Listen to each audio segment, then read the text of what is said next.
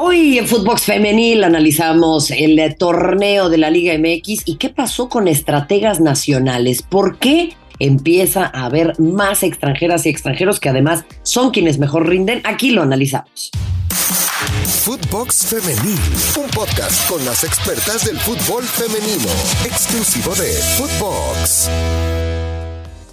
Pues aquí estamos, ¿eh? arrancando una nueva edición de Footbox Femenil. Tenemos mucho para compartir con ustedes. Es un poco una recapitulación de lo que ha sido el año, temas muy interesantes que vamos a estar debatiendo, platicando, conociendo el punto de vista, por supuesto de ustedes, pero también de las extraordinarias Majo González y Natalia León, para hablar en esta ocasión, pues de todo lo que ha significado un año eh, muy particular, un semestre muy emocionante, también el más reciente en la Liga MX, en el fútbol de primera división de nuestro país, en el que, bueno, pues seguimos con este tema en donde capaz, pues nos faltan más entrenadoras mexicanas, nos falta un desarrollo muy importante de estas personas que están en un puesto clave de toma de decisiones, pero también de formación de jugadoras. Eh, yo se los digo con todo conocimiento de causa, para ser entrenadora, no, no nada más hay que hay el 442 y los números de teléfono y la táctica y la madre, que sí también es muy importante,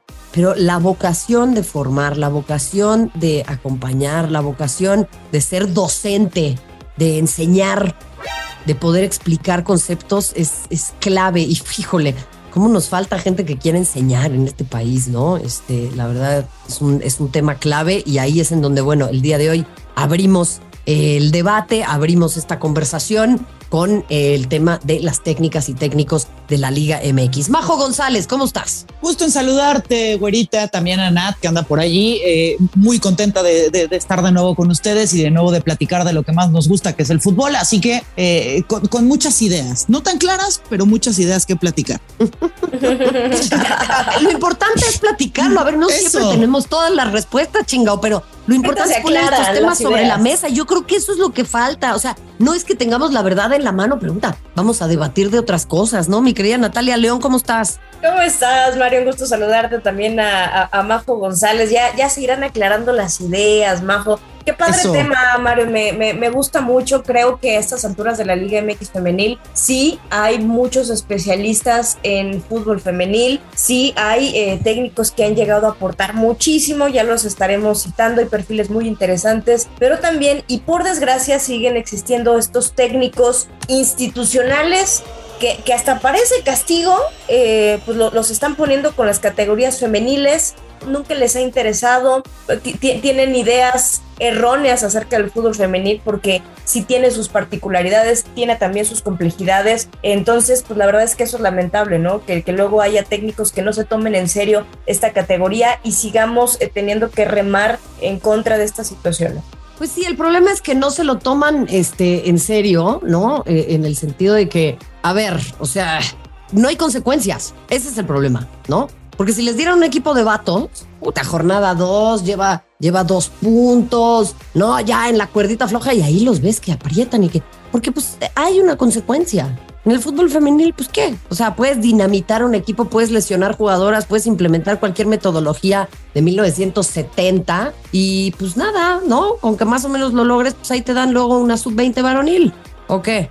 Exacto, como trampolín, ¿no? Uno, te hacen el favor para irte a dirigir, ¿no? Y, después es, es, buscar el, trampolín, ¿no? Y, creo que aquí sale a, colación lo que, lo que mencionabas en episodios anteriores, Marian, lo que decía Emma Hayes, ¿no? Que por qué demonios saber a dirigir un equipo de segunda o tercera división cuando está dirigiendo en, en, Champions League, ¿no? Eso hablando de cuando le ofrecieron eh, dirigir un equipo, un equipo varonil que pues, está en tercera división, ¿no? Hay que decirlo como es. Eh, y entonces muchas veces lo toman precisamente como como bueno, empiezo a dirigir aquí como si fuera un equipo de niños de 11 años y, voy subiendo, ¿no? Para foguearme para foguearme y voy subiendo mi categoría dentro del club. Eh, no, y hay muchísimos eh, que lo toman de esa, de esa manera. No, no voy a andar diciendo eh, nombres porque además ya han pasado muchos años. Mm. Y, muchos otros que, por ejemplo, te dicen, y esto sí es experiencia propia, ¿tú de qué juegas? no, pues soy pues, lo que se conocía como media punta, pero pues tú dime para qué sigo. Ah, o sea, delantera. No, o sea, no como tal, porque por izquierda no voy bien. No, no importa. A ver, ponte ahí, ponte ahí como delantera por izquierda. O sea, extremo. no, delantera. Es el tema, final de cuentas, delantera. Y entonces yo no entendía qué tenía que hacer, ¿no? Y, y, sigue sucediendo. Esto fue hace 15 años, pero sigue sucediendo. Y entonces no se lo toman de una forma profesional y es lo que estamos buscando o lo que están buscando las futbolistas y aquellas instituciones que se lo toman, se lo toman en serio, profesionalización. Miren, se los voy a poner en los siguientes términos para decirlo yo y no decirlo ustedes, este, y que me caiga a mí toda la porquería. Eh, mi sección de opiniones poco populares. No es el equipo de fútbol de tus sobrinas. No es el equipo de fútbol 7 de tus sobrinas y así fuera, ¿no? Pero carajo, o sea, este tema de, ay, pues, eh, eh, ¿cómo? Eres, ah, tú eres más corpulenta, ponte en la portería, hombre, no importa. O sea, ese es el nivel. Es que ese es el nivel. O sea, francamente, ah, ¿qué, ¿qué, jugaste? ¿Básquet? Ah, pues ponte en la portería tú que seguro vas a saber atajar. Es una total falta de respeto, francamente. Sí, sí, sí.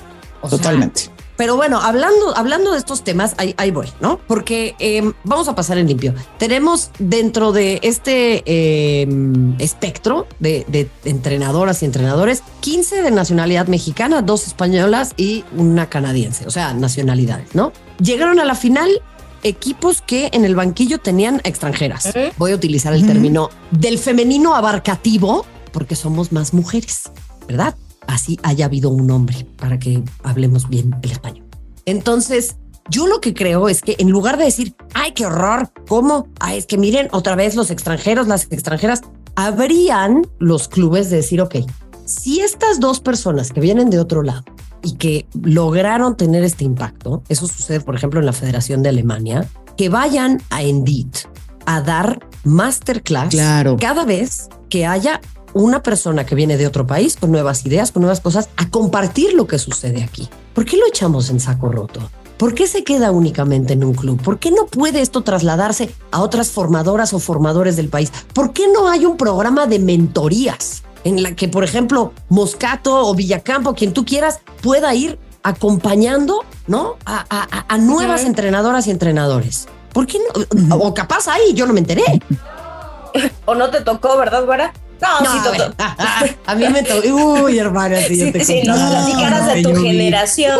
Ármate un episodio de ese, por favor. No, bueno. Oye, oye qué, qué, qué, valioso, qué valioso eh, que hayamos presenciado que dos técnicos extranjeros que nos han, me parece, dejado dos estilos de juego padrísimos, extraordinarios, que hicieron una revolución en este torneo, en, en sus clubes. ¿Y por qué digo una revolución en este específico torneo que acaba de terminar la, apertura 2022? Porque solamente un semestre les bastó para llevar a sus equipos a las finales. Ustedes me dirán, no, pues Tigres es, es un strike cantado, siempre llegan a las finales. La verdad es que potenció a muchas jugadoras. Creo que como equipo, sí, Tigres tiene muchas individualidades, pero creo que como conjunto a, Tigres se le nota una diferencia y eso lo pudo conseguir Carmelina Moscato. Y aquí quiero meter a colación, a pesar de que no llegó a la final, a Milagros Martínez, la estratega de las Bravas de Juárez, porque es de las pocas, ojo, eh, o sea, ni, siquiera digamos de la Liga MX, eh, en el mundo con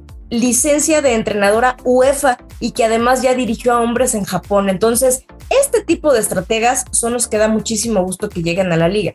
Pero sin ninguna duda, y, y ese es el tema, o sea, no es que no tengamos capacidad aquí, pero arrancamos el, el programa con ese problema, ¿no? Este, Majo, el tema de que no es una cuestión aspiracional la Liga Femenina. O sea, es más, yo aseguro y no las culpo que hay muchas entrenadoras que sueñan con dirigir en la primera división de los hombres, porque pues claro, ahí están los medios, ahí está la lana, ahí está la posibilidad de hacer más cosas. El tema es este, hay que nivelar al fútbol femenil para que sea pues la máxima categoría. Y no te estoy diciendo que le quite a los hombres, señores, esto no es pastel. No es como el que les vamos a, por cortar una rebanada para nosotros les va a tocar una más chica a ustedes. O sea, el pastel es infinito. Hay para todos. Y bienvenidos, ¿no? O sea, si, si, son eh, eh, directores técnicos que, que, que, verdaderamente están comprometidos con el fútbol, con el crecimiento de la materia prima que tienen, díganse mujeres, hombres, pues adelante, porque eso es lo que buscamos en, en México, formación eh, deportiva, ¿no? Porque además, eh, y, sería abrir otro, otro melón, el, el, tema de formación deportiva, el tema de espacios seguros en México, pues cambiaría tantísimo una sociedad que está muy, pues muy golpeada, ¿no? Entonces, bienvenidos, por supuesto, si quieren eh, venir y, mostrarse como, como buenos formadores, como buenos directores técnicos que no solamente buscan hacer el favor y tener un trampolín para llegar a la sub 15 varonil, porque de verdad que muchísimos, muchísimos son así y, de verdad, un día si quieren armamos un episodio de, experiencias personales porque pues, entre, creo que Nat eh, a nivel, eh, sí, a nivel cancha, este Marion a nivel dirección técnica y una que tuvo sus pininos en,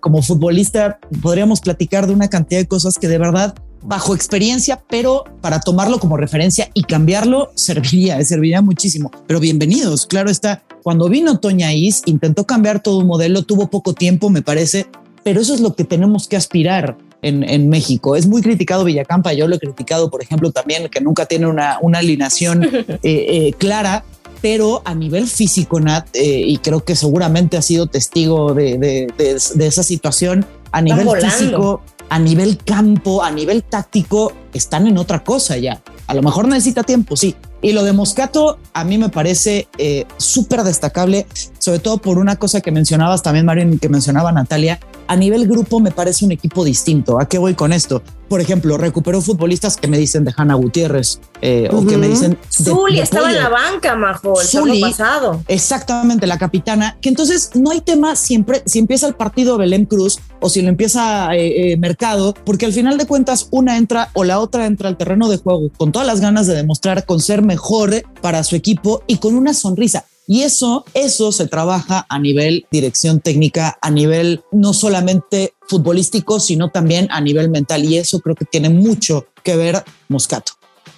Es que esa es la clave también, ¿no, Nat? O sea, justo la incidencia eh, que tiene una entrenadora como esta, que tiene una comunión con los futbolistas, que la admiran, que, les ha cambiado la forma eh, eh, en la que se manejan y no tiene nada que ver con que sea extranjero o no, sino que tiene que ver con que Moscato, por ejemplo, no ve esta como una liga exótica, no la ve como un salto cuántico que no, ella está enfocada en su chamba y ya después vendrá lo demás. Pero hay un tema de docencia, hay un tema de acompañamiento, hay un tema de cobijo, hay un tema en el que las futbolistas se sienten parte de un grupo y miren, habrá quienes digan, pues es que heredó, ¿no? Este, un equipo ya muy bien armado y tal. A veces eso es lo más difícil, ¿eh? Sí, pero era un equipo que no ganaba campeonatos desde hace un año.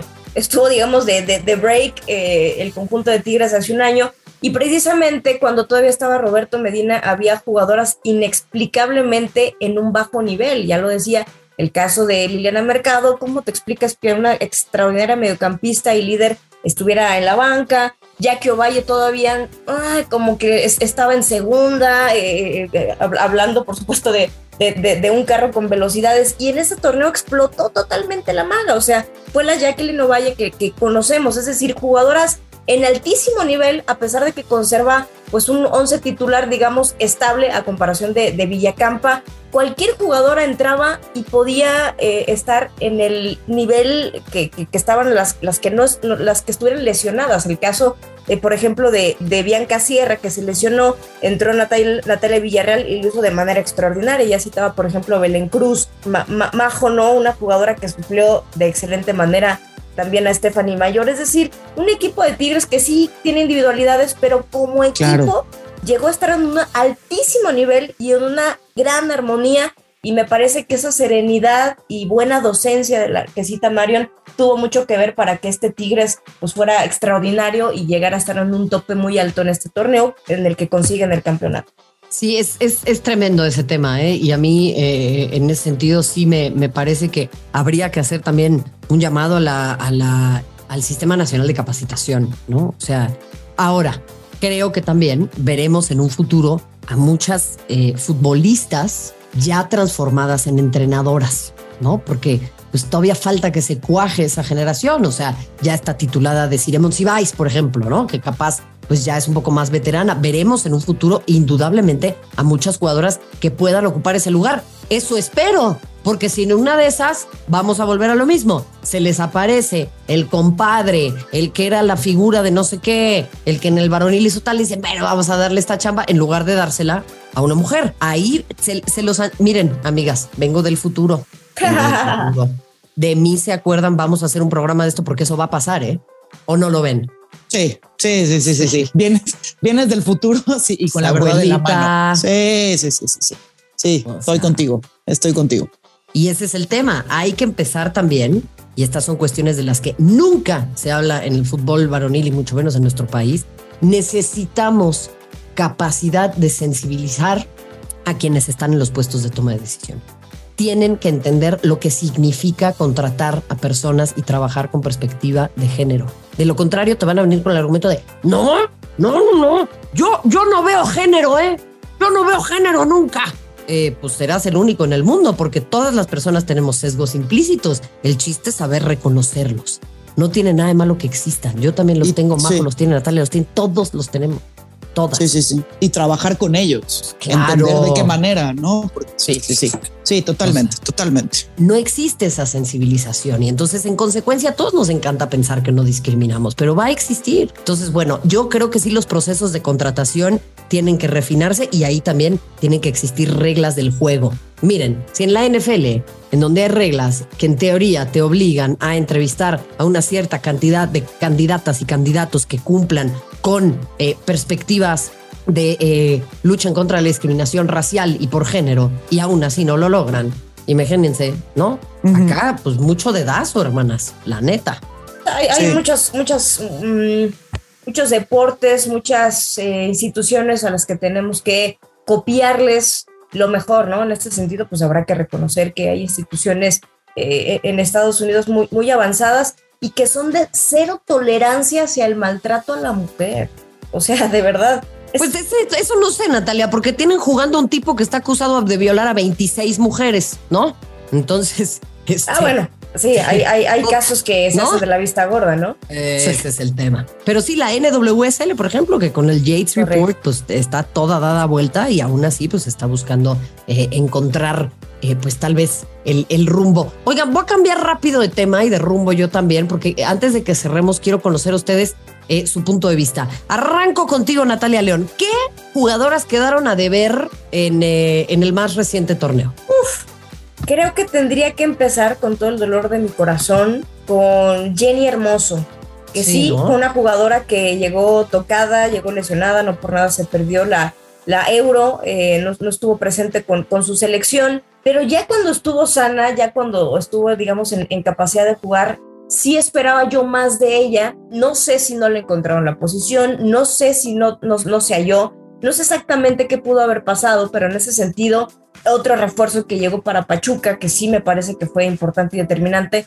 fue Marta Cox. Yo sí creo que la panameña aportó más para Pachuca que la misma Jenny Hermoso. Y, y, no sé, tú decías, vaya problema el que va a tener Juan Carlos Cacho ahora que llegue Jenny Hermoso, porque ¿dónde la pones? Bueno, terminó sacando a Viri Salazar, que también es una jugadoraza, para meter a Jenny Hermoso, y creo que no terminó por cuajar. No se le dieron los goles, eh, vaya, sí tuvo, pero solamente de penal, ahí, ahí le cedieron el balón para que tuviera un, un par de goles, pero creo que esa pudo haber sido la gran decepción. Ojo, yo le daría tiempo a ver qué pasa en el siguiente torneo. Ojalá que este Pachuca, que en general decepcionó por la, la capacidad y por la alta expectativa que tenía, eh, nos pueda sorprender el siguiente torneo, pueda cumplir con esa alta expectativa. Le daré un torneo más, pero de entrada te puedo decir que ella. Ok, a ver, eh, Majo, tú cuéntame. Estoy con Nat y creo que, y creo que todos y todas deberíamos estar con, con Nat, o sea, no porque sea la persona que es Jenny Hermosa, la futbolista que es, no la vamos a, no le vamos a exigir, ¿no? O sea, llegamos, llegó aquí, dijimos se va a comer la liga y sí, llegó lesionada, pero de cualquier manera la seguimos esperando, ¿no? Yo estoy totalmente de acuerdo, un fichaje de ese nivel tendría que ser eh, diferencial en el momento en el que entra al terreno de juego y creo que Pachuca incluso eh, sufre un poquito más con ella en la cancha, seguramente le irá mejor en el próximo torneo y, y voy a sumar a otra futbolista a la cual vamos, le tengo, le tengo cariño por lo que representa para nuestro país y para el fútbol femenil de nuestro país, pero por cómo llegó y el fichaje que se anunció que iba a ser o que debía ser, me sigue quedando cortísima y es Katy Martínez. Eh, entonces, con, con, América. Mm. Eh, y Silvana Flores. Y Silvana Flores también puede ser, ¿eh? Totalmente.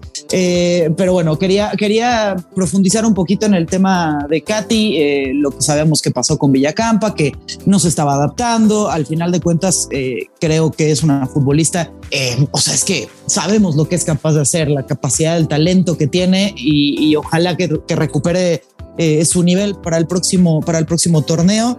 Y por supuesto Silvana Flores, Silvana Flores, porque hablamos mucho siempre de Europa y de la formación que tienen allá, que la neta sí es diferente. Entonces eh, creo que Silvana también nos quedó bastante a deber con, con Rayadas, que Rayadas en líneas generales, ¿no? También Mario. Pero totalmente, totalmente en ese sentido. Yo, a ver, o sea, lo de Jenny, pues vamos, la neta es que entiendo el tema, pero sí creo que tiene que haber una mayor exigencia y lo voy a decir con toda claridad. Eh, para quienes dicen que esta es una liga exótica. Y no lo digo por ella, eh, lo digo para quienes hablan ahí del otro lado del Atlántico, en, en Iberoamérica, cariño. Eh, esta no es una liga para venir de vacaciones. Esta no es la MLS del fútbol femenil, ¿no? que hay buena lana y puedes venir a pasear y no lo digo que Jenny haya venido a pasear, pero para futuras referencias, atención, aquí la exigencia es máxima y esta es la mejor liga de América Latina y en consecuencia, pues se le tiene que exigir a las futbolistas de la misma forma y no ser condescendientes. No sé si ustedes estén de acuerdo. No, totalmente. Sí, sí, sí, claro, claro. Y es una liga que insisto, ¿no? Ha crecido a tal nivel que está, está haciendo que, que, que, que, volteen a ver eh, desde otros lugares del mundo en donde decían no existe, ¿no? Y de pronto, oye, llenan estadios, oye, tienen siempre récords, eh, resulta que también en, en, ciertos equipos pagan bien. Entonces, o sea, es exótica, por favor. no, no me hagas ni empezar. No, no, ni empecemos, ni empecemos, ni empecemos, ni empecemos. Sí, Nat. Yo, yo, yo, creo que se está empezando a hacer una liga eh, bastante seria y bastante atractiva para jugadoras de mucha jerarquía. O sea, lo que tuvo América este semestre con Andrea Pereira, Andrea Falcón, la francesa Aurelia Casí, eh, la misma Jenny Hermoso que, que, que, llevó para este torneo, creo que se empieza a hacer una liga muy atractiva y ojalá las extranjeras que, que continúen llegando la tomen con muchísima seriedad, porque la verdad es que están llegando estrategas digo, ya, ya decíamos lo malo y lo bueno, ¿no? Hay, hay perfiles negativos, otros muy positivos, que de verdad eh, comience a llegar gente que, que aporte cosas importantes a esta liga. A mí me sorprendió mucho ese torneo, creo que fue de buena calidad, creo que fue de buenas extranjeras y creo que eso es lo que se puede rescatar en este año, ¿no? Todo lo que ha llegado, buenas extranjeras buenos estrategas también extranjeros que están aportando el videoarbitraje y yo me quiero quedar con eso. Eh, sin duda, sin duda. Y saben que también extraordinarias analistas, comentaristas y relatoras que tenemos aquí en Footbox y que han llegado también a Footbox Femenil, cosa que yo agradezco enormemente. Así que Majo González, Natalia León, queridas colegas, admiradas, en fin, todo eso y mucho más de la mano de Denise Bernal, nuestra productora, siempre acá en Footbox Femenil. Es para mí, se lo reitero, un auténtico privilegio hablar de esto que tanto nos emociona, que tanto nos ilusiona, que es el fútbol de las mujeres, que es además el futuro de esta industria. Nos despedimos de esta forma, les agradecemos como siempre. Mándenos sus opiniones, eh, mándenos sus puntos de vista y sigan como siempre pendientes del fútbol femenil. Gracias. Hasta la próxima. Footbox Femenil, podcast exclusivo de Footbox.